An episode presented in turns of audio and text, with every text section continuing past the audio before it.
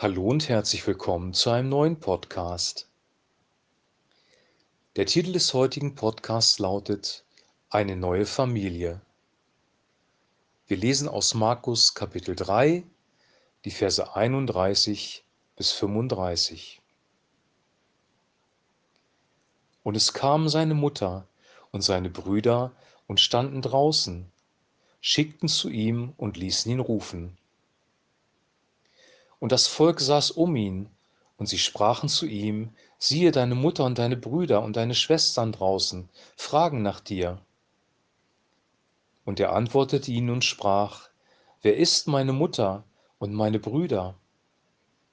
Und er sah ringsum auf die, die um ihn im Kreise saßen und sprach, siehe, das ist meine Mutter und das sind meine Brüder. Denn wer Gottes Willen tut, der ist mein Bruder und meine Schwester und meine Mutter.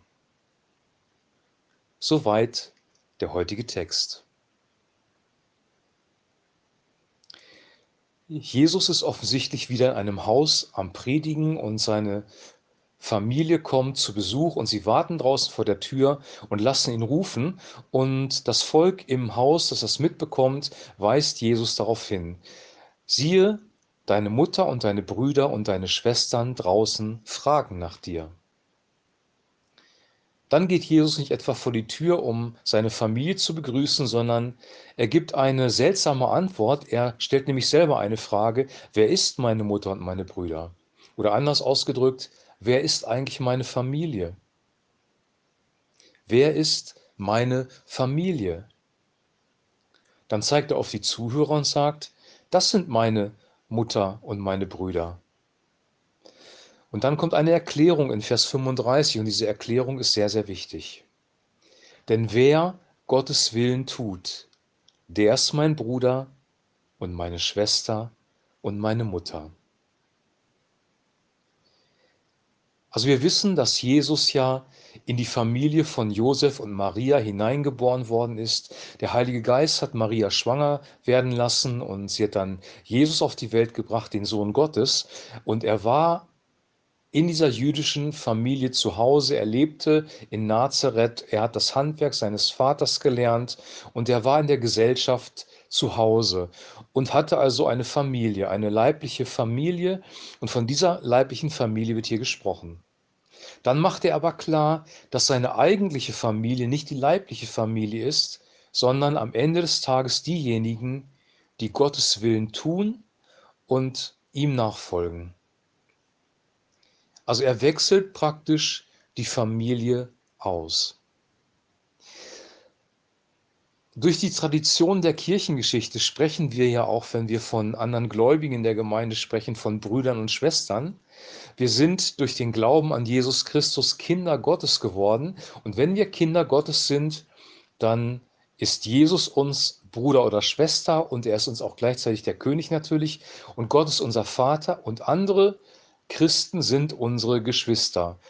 So sehen wir das eigentlich von der Kirchengeschichte her. Aber hier kommt noch ein besonderer Aspekt mit rein und der macht nochmal deutlich, dass unser Denken eigentlich zu sehr auf Strukturen und Organisationen ähm, geprägt ist.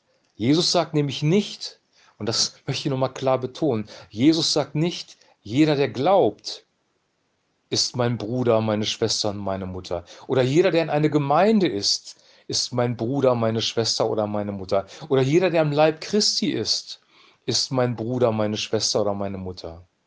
Das sagt er nicht, sondern er sagt, denn wer Gottes Willen tut, der ist mein Bruder und meine Schwester und meine Mutter. Das wesentliche Kriterium, in der Familie Gottes zu sein, ist, den Willen Gottes zu tun. Denkt da mal drüber nach. Wir sind sehr geprägt von Errettung aus Gnade. Wir werden Christen dadurch, dass wir glauben, dadurch, dass wir in eine Gemeinde getauft oder aufgenommen werden. Das ist so unser Denken. Aber Jakobus sagt schon im Neuen Testament, im ersten Jahrhundert, der Glaube ohne die Werke ist ein toter Glaube. Und Jesus sagt hier, wer den Willen Gottes tut, ist meine Familie. Wer den Willen Gottes tut, ist mir Bruder, Schwester und Mutter.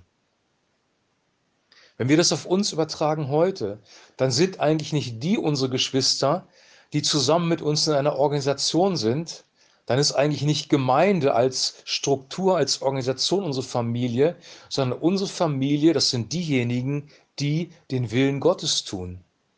Denkt da mal drüber nach. Und Jesus spricht von Spaltungen auch innerhalb von Gemeinden. In der Offenbarung, in den Sendschreiben an die Gemeinden kommt es deutlich zum Vorschein, dass es Menschen gibt, die den Willen Gottes nicht tun und andere, die den Willen Gottes tun, auch in den Gemeinden. Die Organisation ist nicht die eigentliche Familie. Die Organisation ist nur ein Gefäß, wo Familie sein kann. Aber unsere wahre Familie, unsere wahren Geschwister im Glauben, wenn ich mal diesen alten Ausdruck benutzen darf, das sind diejenigen, die den Willen Gottes tun. Und wir sind in der Familie Gottes, wenn wir den Willen Gottes letztendlich tun. Vielleicht ist es ein komplett neuer Gedanke für dich. Wenn du dir Menschen suchst, denen du vertrauen möchtest, denen du deine Sorgen anvertrauen möchtest, die für dich beten sollen, die ähm, mit dir durchs Leben gehen sollen, Weggefährten auf dem Weg in die Ewigkeit, dann such dir Menschen, die den Willen Gottes tun. Vom Glauben reden viele, von Kirche reden viele, von Christsein reden viele. Aber wer tut den Willen Gottes? Jesus legt ja eine besondere Betonung auf das Tun des Willen Gottes. Und jetzt kommt noch etwas Interessantes. Als sie ihn darauf hinweisen, zeigt er auf seine Zuhörer, die dort im Kreis sitzen, sitzen und sagt, das dort sind meine, das ist meine Familie. Und er sah ringsum auf die, die um ihn im Kreis saßen und sprach, siehe, das ist meine Mutter und das sind meine Brüder. Also bevor er vom Willen Gottes spricht, sagt er, die, die hier bei mir im Kreis sitzen, die mir zuhören, das sind meine Schwestern, meine Brüder und auch meine Mutter. Ich sage es mal in meinen Worten. Warum ist das so? Weil das Tun des Willen Gottes fängt immer damit an, dass man Gott zuhört, dass man sich zu den Füßen Jesu niedersetzt und ihm zuhört, seinen Weisungen lauscht. Und wenn man das gehört hat, was er sagt, seine Anweisungen aufgenommen hat, dann kann man sie umsetzen, dann kann man den Willen Gottes tun. Deswegen sagt er über Maria in der Geschichte von Martha und Maria, Maria hat das gute Teil gewählt. Sie saß zu den Füßen von Jesus und hörte ihm zu. Und das ist eine befreiende Botschaft. Weil es passiert Folgendes, wenn wir mit Jesus Gemeinschaft haben, zu seinen Füßen sitzen, und ihm zuhören, dann kommt die Kraft des Heiligen Geistes und die Befähigung, den Willen Gottes zu tun in unser Leben. Von Christus strahlt der Heilige Geist aus und nur durch den Heiligen Geist kannst du seinen Willen tun. Und wenn wir da gesessen haben, ihm zugehört haben und wissen, was die Weisung und der Wille Gottes sind, dann können wir aktiv den Willen Gottes tun. Und jetzt fasse ich das Ganze nochmal zusammen, weil dann wird wirklich klar, was das bedeutet. Familie Gottes, Gemeinschaft der Heiligen, christliche Gemeinschaft im organischen Sinne und nicht im organisatorischen Sinne. Freunde im, im Glauben, das sind diejenigen, die zu den Füßen Jesu sitzen, ihm zuhören und das tun, was er sagt. Deine wirkliche Familie und meine wirkliche Familie sind diejenigen, die zu den Füßen Jesu sitzen, ihm zuhören und das tun, was er sagt. Ich möchte dich wirklich ermutigen, dir deine Freunde, dir deine Familie, dir diejenigen, mit denen du dich umgibst, sorgsam auszuwählen, weil du wirst sicherlich die Erfahrung gemacht haben, dass nicht jeder, der sich Christ nennt, auch Christ lebt. Und wir selber sind manchmal auch in Sünde gefallen und das betrifft auch mich. Und wir leben nicht Familie Gottes.